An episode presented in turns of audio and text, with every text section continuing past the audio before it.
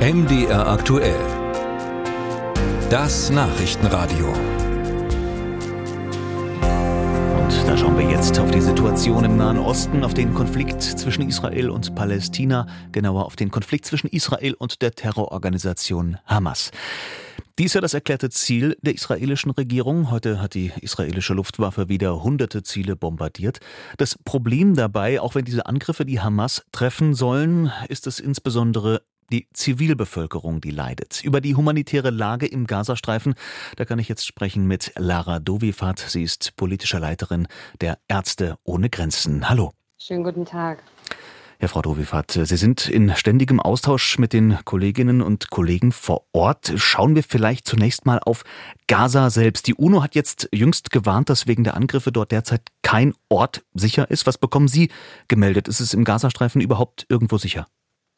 Ja, die Situation im Gazastreifen, vor allem im Norden, ist extrem angespannt. Die Versorgungslage ist katastrophal, die Sicherheitslage ist desolat.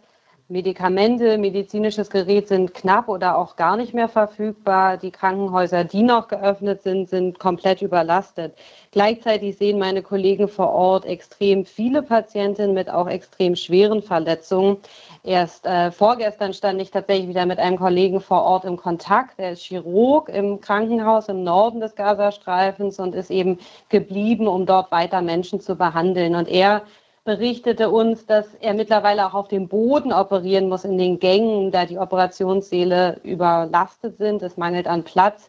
Er berichtete uns von einem neunjährigen Jungen mit einer schweren Verletzung am Fuß und mein Kollege und sein Team mussten den Fuß amputieren, um das Bein des Jungen zu retten. Und da es eben auch an Beatmungsmaschinen und auch an Anästhetika fehlt, konnten sie den Patienten nur ganz leicht sedieren, also nicht ausreichend betäuben und so eben operieren. Der Anästhesist musste dann das Kind festhalten, beruhigen und auch den Mund, äh, den Mund des Jungen offen halten, damit er nicht erstickt. Und das Ganze eben auf dem Boden im Flur. Die Familie des Jungen ganz nah dabei hat zugeguckt. Andere Kollegen berichten, dass die Menschen auf den Stationen vor Schmerzen schreien. Die Schmerzmittel sind eben zur Neige gegangen. Die Situation ist extrem katastrophal.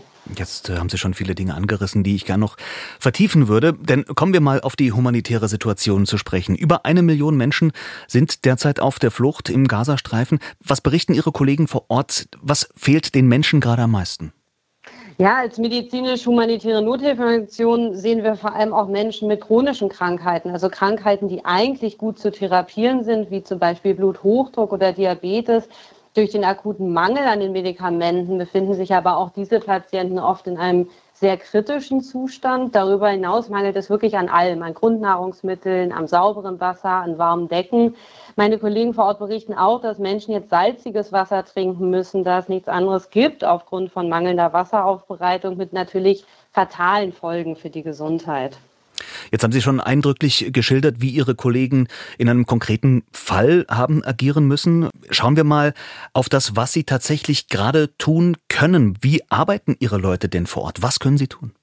Genau, wir stehen nach wie vor eben mit einigen unserer Kolleginnen im Kontakt. Unsere Arbeit ist aber auch extrem limitiert und eingeschränkt. Wir wollen dringend mehr Leute in den Gazastreifen bringen. Wir stehen aktuell auch mit einem Team bereit an der Grenze Ägypten-Gaza, unter anderem Chirurginnen, Anästhesisten, Intensivpflegepersonal, aber auch so wichtig, LogistikerInnen sind dabei und wir warten eben darauf, einreisen zu dürfen, um die medizinische Nothilfe auszubauen. Aktuell behandeln unsere Kollegen, die noch vor Ort sind, vor allem Menschen mit akuten Brandverletzungen, mit offenen Wunden, mit Knochenbrüchen. Woran liegt es, dass die Kolleginnen und Kollegen nicht anreisen können? Aktuell ist die Lage am Grenzübergang schwierig. Ähm, wir sehen ja auch, die, die Hilfsgüter, die reingelassen werden, sind nicht ausreichend. Wir fordern daher auch dringend eine Ausweitung der Hilfslieferungen. Dafür muss der Grenzübergang geöffnet werden sagt die politische Leiterin der Ärzte ohne Grenzen, Lara Dovifat. Ich danke Ihnen für das Gespräch. Ja, ich danke Ihnen auch.